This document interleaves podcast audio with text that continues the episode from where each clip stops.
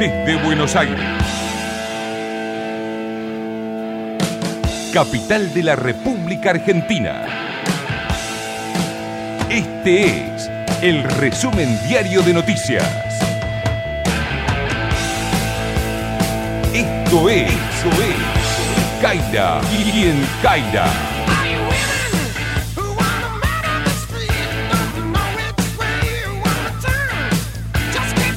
Buenos días, ¿cómo estamos? ¿Cómo va? ¿Todo bien? ¿Todo no? ¿Todo fantástico? ¿Todo legal? ¿Todo wonderful tropical? ¿Todo maravilloso? ¿Todo... Qué lindo sábado, ¿eh? Sábado, sábado, eh, viene y que va... Sábado, dice, qué bueno, Kaira empezó cantando, va a contar cosas buenas.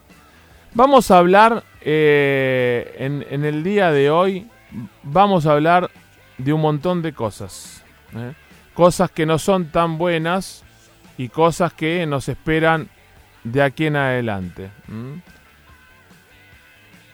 Vos me vas a preguntar, vos me vas a preguntar, Kaira, ¿de qué vas a hablar hoy? Y de cosas que nos van a preocupar y mucho. Tenemos para contarte en esta edición de Kaira quien Kaira eh, la mirada del mundo sindical, de los economistas, del mundo del arte, del periodismo, de la cultura, donde todo es crisis.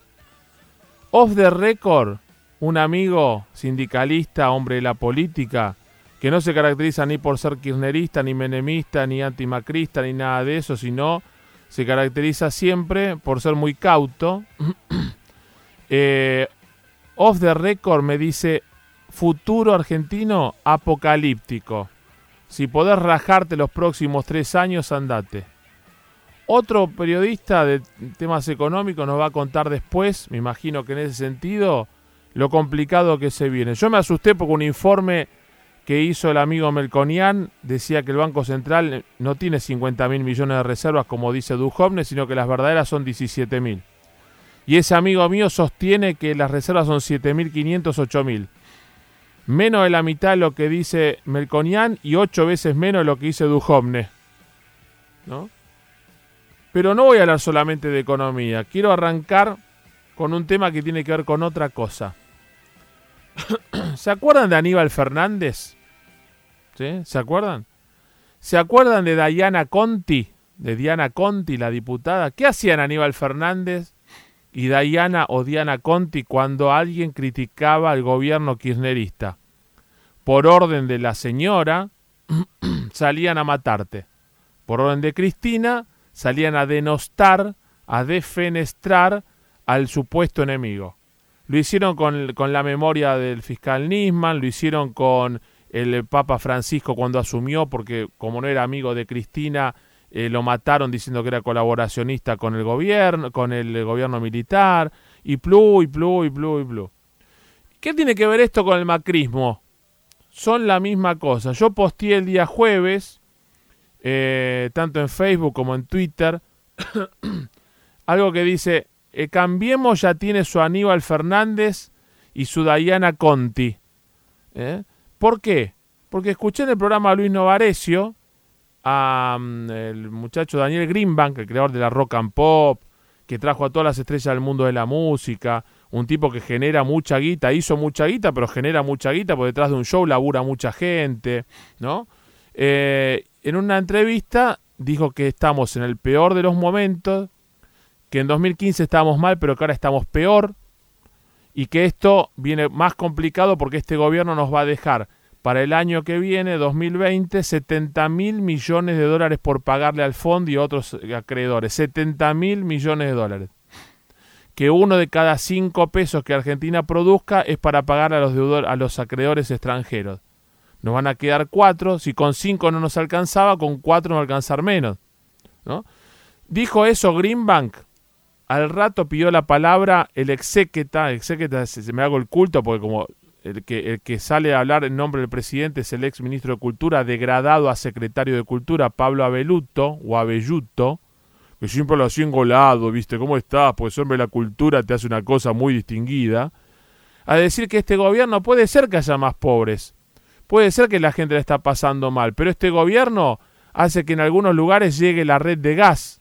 Yo pensaba mientras manejaba en el auto, ¿no? si la gente no puede pagar el gas y hay mucha gente que está dando de baja la conexión de gas porque no puede pagar ni el básico. Y hay mucha gente que llega a la conexión de agua. Sí, está muy bien, pero la gente le está dando de baja a AISA o a las empresas que distribuyen agua en el país porque no pueden pagar el básico, la conexión, porque ni siquiera es porque gastan mucho poco, no lo pueden pagar por nada. Y la luz, lo mismo. No, porque este gobierno hizo el tema de la libertad de expresión y que tenemos que darle gracias y eso después de los milicos supuestamente está garantizado. ¿Qué hay que decir? Gracias a Mauricio. Y no, porque aparte los derechos de, de, la igualdad y la mujer. Y eso es algo es una obligación, no algo que nos regala San Mauricio. Después, por otro lado, cuando sale una denuncia de corrupción contra Stornelli, que es supuestamente un gran fiscal federal de la nación, contra el tema de los cuadernos, que parece es un gran invento, alguien lo denuncia y sale Laurita Alonso, Lauri Alonso, o Laura Alonso creo que se llama así, en Twitter, a decir que es como lo que hicieron con Nisman, lo están haciendo ahora con, con este muchacho. Eh, lo están lapidando en vida. Entonces, por eso digo, Abeluto sería el Aníbal Fernández, lo que Aníbal Fernández era a Cristina, Abeluto lo es a Macri. Y lo que Diana Conti lo era a Cristina, Laurita Alonso lo es a Macri. Yo no sé si el señor presidente da la orden de que hagan esto, si él lo sabe y nadie se lo cuenta, pero es el presidente de la República. Y me parece que tiene que dejar de ver solamente lo que le dicen los amigos Leuco, Majul, Leuco Junior y otros cuantos pocos más que compran como los mejores y son como los nuevos Víctor Hugo Morales. ¿sí? Acusaban a Víctor Hugo de, estar comprado por el gobierno K, estaba muy mal si es así y estos son iguales o peores, porque eran los que se rasgaban las vestiduras en su momento. ¿eh? Y eh, escuche a la gente, al trabajador que salió de las filas en el acto y le dijo, presidente, no damos más. A los empresarios que dicen, tengo que cerrar mi pyme porque no puedo mantenerlo más. Eso es lo que tiene que hacer, señor presidente. ¿Sí?